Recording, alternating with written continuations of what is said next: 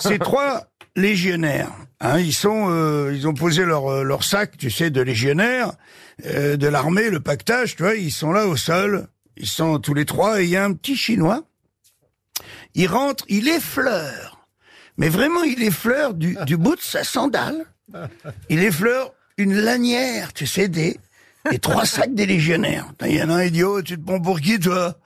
Il dit, viens avec moi, je vais t'apprendre la politesse. Il sort avec le chinois en entrant un grand barouf qui dure un quart d'heure et c'est le légionnaire, il rentre défiguré. Tu méfiais de partout.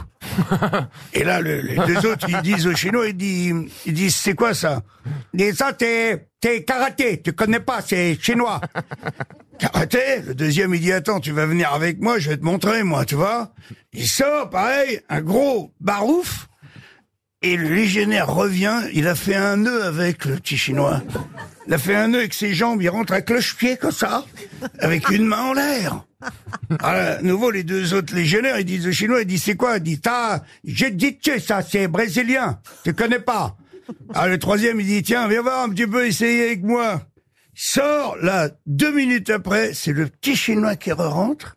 Il a le crâne ouvert en deux, la mâchoire qui pend euh, sur le côté, tu vois. Et là, le petit chinois, il dit, il dit, t'es quoi, ça? Et le mec, il dit, ça, c'est japonais, c'est le cric de ma Toyota.